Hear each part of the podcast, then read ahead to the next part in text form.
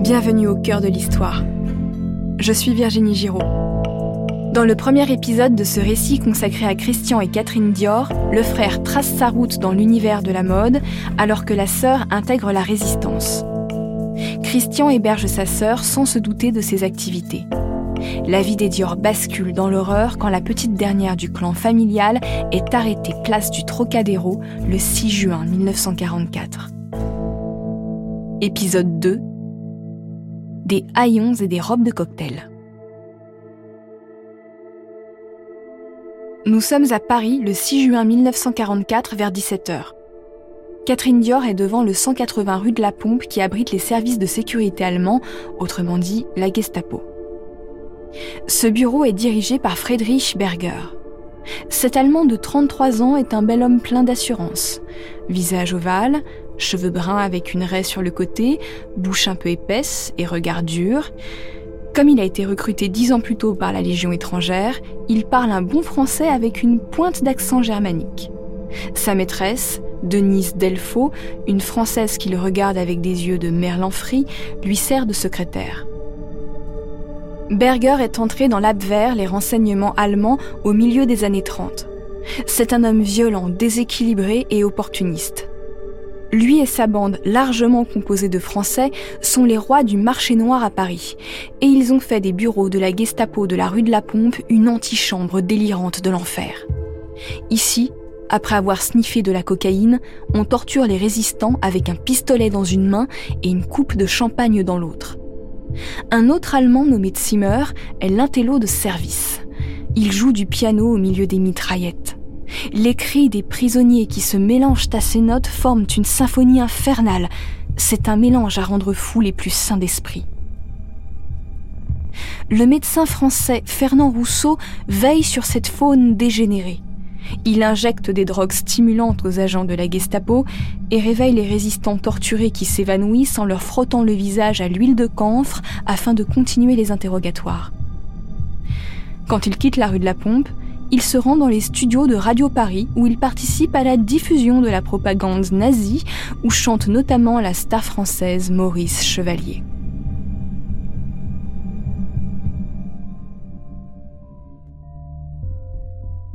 Rue de la Pompe, Catherine est prise en main par Théodore Leclerc, un ancien ouvrier trafiquant de tabac recruté par la Gestapo, et Rachid Zulgadar, un ancien chauffeur de taxi originaire de Géorgie.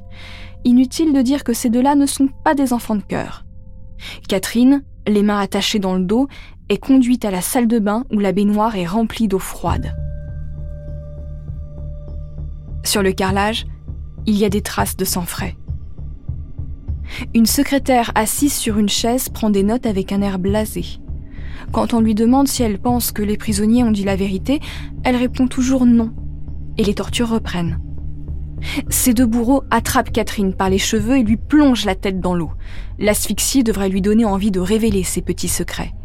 Et au bout de trois quarts d'heure, Catherine parle. Ou plutôt, elle fait croire à ses bourreaux qu'elle parle. Elle les convainc qu'elle a rendez-vous aux Tuileries avec l'un des chefs du réseau F2. Berger lui laisse le bénéfice du doute. Elle reprend son souffle et les agents de la Gestapo l'emmènent aux Tuileries en espérant coffrer l'homme avec qui elle a rendez-vous mais personne ne vient. Catherine a menti pour permettre aux agents de F2, toujours en liberté, de nettoyer leur bureau et de disparaître dans la nature. De retour rue de la Pompe, Catherine est à nouveau torturée. Leclerc et Zulgadar manquent de la noyer avant de la forcer à s'agenouiller sur des morceaux de bois taillés en triangle, mais la résistante garde ses secrets. Un mois plus tard, en juillet, Catherine quitte les geôles de Berger pour la prison de Fresnes. Le bâtiment surchargé de prisonniers est insalubre et grouille de vermine. Les Allemands interdisent aux détenus d'ouvrir les fenêtres et ne tolèrent que deux promenades de 20 minutes par semaine. Au bout de 15 jours, Catherine est envoyée au fort de Romainville dans l'attente de sa déportation en vertu du décret Nuit et brouillard signé le 7 décembre 1941. Depuis cette date, les nazis déportent tous les ennemis du Reich. Le but est de tous les faire disparaître sans qu'ils laissent de traces pour semer la terreur dans les populations occupées, comme si résister et se volatiliser revenaient au même. À Romainville, tous les jours à 16 heures, les SS publient la liste des déportés. Et à l'été 44, il y a urgence. Les Allemands sont maintenant en difficulté sur plusieurs fronts et le spectre de la défaite est présent dans tous les esprits. Pour les SS, aussi fou que cela puisse nous paraître, poursuivre de manière efficace les déportations et appliquer la solution finale, c'est-à-dire l'extermination des Juifs, est une question d'honneur. Le 15 août, Catherine Dior est appelée pour être déportée. Aujourd'hui, les SS ont donné les noms de leurs victimes dès 8 heures du matin. Il faut vider le fort parce que les troupes alliées se rapprochent. Mais la sirène retentit. Une attaque aérienne est imminente. Tous les occupants de la prison doivent descendre au sous-sol dans les abris antiaériens.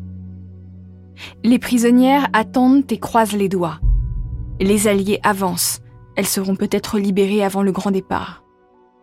De son côté, Hervé de Charbonnerie, l'amant de Catherine, est fou de douleur, mais il ne peut rien faire pour la sauver sans risquer de compromettre le réseau F2. Christian aussi est épouvanté par la disparition de sa sœur. En questionnant ses relations dans les maisons de couture, il a fini par apprendre qu'elle était retenue par la Gestapo pour d'obscures raisons. Il appelle une de ses connaissances haut placées, le diplomate suédois Raoul Nordling, qui accepte d'appeler des officiers allemands qu'il connaît, mais Catherine est déjà arrivée à la gare de Pantin. Quand il réussit à obtenir des informations, elle est déjà montée dans un wagon à bestiaux surchargé en route vers le camp pour femmes de Ravensbrück, à 75 km de Berlin.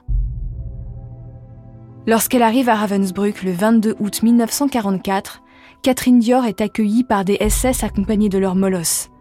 Sa tête est rasée, on lui tatoue son matricule, le 57 813, et on lui donne des haillons ayant appartenu à des détenus décédés pour se vêtir. Dans le camp, elle rencontre Elisabeth de Rothschild, l'une des plus grandes fortunes de France, déportée pour avoir refusé de s'asseoir à côté de l'épouse d'un dignitaire allemand lors d'un défilé de haute couture à Paris. Elle rencontre aussi Denise Jacob, la sœur de Simone Veil, condamnée pour résistance, mais qui est parvenue à cacher qu'elle était juive. Il y a aussi Germaine Tillon, une ethnologue impliquée dans la résistance, et Geneviève de Gaulle, la nièce du général. Ces deux femmes sont aujourd'hui au Panthéon pour leurs actions pendant la guerre. Toutes ces prisonnières doivent elles-mêmes se coudre un triangle rouge sur leur tenue pour signaler qu'elles sont des opposantes politiques. Himmler, le ministre de l'Intérieur du Reich, a pensé Ravensbrück comme un camp de redressement pour femmes déviantes, celles qui sont perverties socialement au point de lutter contre le Reich. Les détenues dorment à trois sur une paillasse infestée de poux et de punaises. Elles sont réveillées à 3h30 du matin, passe rapidement dans les latrines qui débordent en se faufilant entre les cadavres des filles mortes d'infection dans la nuit. À 4h45, elles s'alignent devant leur bloc où elles restent immobiles par tous les temps, qu'il vente, qu'il pleuve ou qu'il neige, jusqu'à 6h du matin. Épuisées et brisées, elles sont envoyées chacune vers leur fonction, atelier de confection, usine Siemens et Halske pour fabriquer des pièces électriques ou travaux de voirie. Le but est de les tuer en les épuisant. Selon Germaine Tillon, qui a écrit sur son expérience des camps, seules les femmes qui ne perdaient pas tout à fait leur estime d'elles-mêmes réussissaient à survivre. En septembre 44, Catherine est déportée à Torgau, un camp de travail à l'est de l'Allemagne qui dépend administrativement de Buchenwald. Elle fait partie d'un groupe de femmes qu'on envoie travailler dans une usine d'armement. Les détenus invoquent la Convention de Genève. On n'a pas le droit d'exiger d'elles qu'elles fabriquent les armes destinées à tuer leurs compatriotes. Le directeur de Torgo propose à celles qui le souhaitent de retourner à Ravensbrück. Elles seront tuées, mais elles ont le choix. L'instinct de survie prend le dessus et les filles tentent de saboter discrètement les armes qui passent entre leurs mains. Le groupe de femmes auquel appartient Catherine garde espoir malgré l'horreur. Les Polonaises qui travaillent dans le même atelier sont stupéfaites de voir les Françaises utiliser leur maigre ration hebdomadaire de margarine pour se l'étaler sur le visage comme une crème hydratante. Elles déchirent aussi des bouts de tissu sur leur matelas pour se faire des turbans ou des ceintures. Elles ont compris que garder autant que faire se peut une apparence humaine est le meilleur moyen de ne pas être déportée dans un camp de la mort. Pendant l'hiver, Catherine est envoyée dans une autre usine sur le site d'Abderoda, à l'est de Düsseldorf. Dans ces terres continentales, il peut faire jusqu'à moins 30 degrés.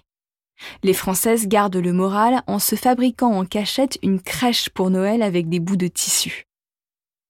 En février, Catherine est encore déplacée vers le camp de travail de Markelberg.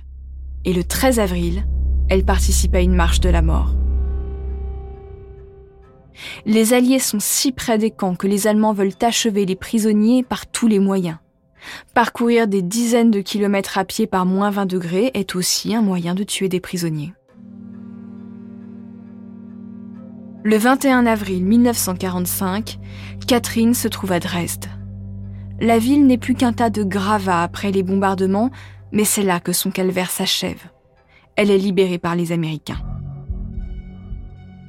En France, Hervé et Christian la croient morte depuis presque un an. Grâce à la Croix-Rouge, elle peut les prévenir. Christian l'attend sur le quai de la gare de Lyon, à Paris, lorsqu'elle revient d'Allemagne très amaigrie. Elle est une petite chose dure et sèche de 35 kilos, à côté de Christian, légèrement rond, avec son air de gentil garçon au très mou. Elle retourne habiter chez lui rue Royale. La guerre est finie. Reconnue comme résistante, elle est décorée de nombreuses médailles. À 27 ans, Catherine ressemble déjà à une vieille dame. Elle range ses décorations et ouvre un magasin de fleurs aux halles. Faire de beaux bouquets comme sa mère et dormir le soir dans les bras d'Hervé, c'est tout ce qu'il lui faut. Nous sommes avenue Montaigne le 12 février 1947. Christian Dior a invité le tout Paris pour son défilé. Les convives découvrent de beaux salons décorés avec goût, comme l'aurait fait Madeleine Dior. Il y a de superbes bouquets de fleurs, on distribue des échantillons d'un nouveau parfum nommé Miss Dior, un chypré aux notes de rose, de jasmin et de gardénia. Sur le podium, des mannequins défilent avec des jupes gigantesques comme des corolles de fleurs alors qu'il y a toujours des pénuries. Leurs tailles sont prises dans des ceintures serrées qui leur donnent une forme ultra féminine de s'habiller. Ces créations n'ont rien à voir avec les lignes fluides et épurées d'avant-guerre on dirait bien que Mademoiselle Chanel n'est plus à la mode. L'homme qui a inventé cette nouvelle silhouette, le New Look, c'est Christian Dior. Ce jour-là, il triomphe à la fin du défilé. Il devient la star de la haute couture que tout le monde connaît désormais. Bientôt, il ouvre sa première boutique. Dior est écrit en grand sur l'enseigne. Si maman était toujours en vie, je n'aurais pas osé, reconnaît-il. Peu après, il crée une robe brodée de milliers de fleurs qu'il appelle aussi Miss Dior. Sa sœur, toujours forte et élégante, amoureuse inconditionnelle des fleurs, l'inspire en secret.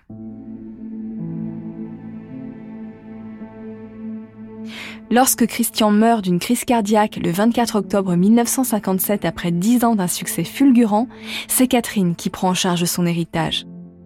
Elle devient la discrète gardienne de sa mémoire, femme de l'ombre, comme la résistante qu'elle a été.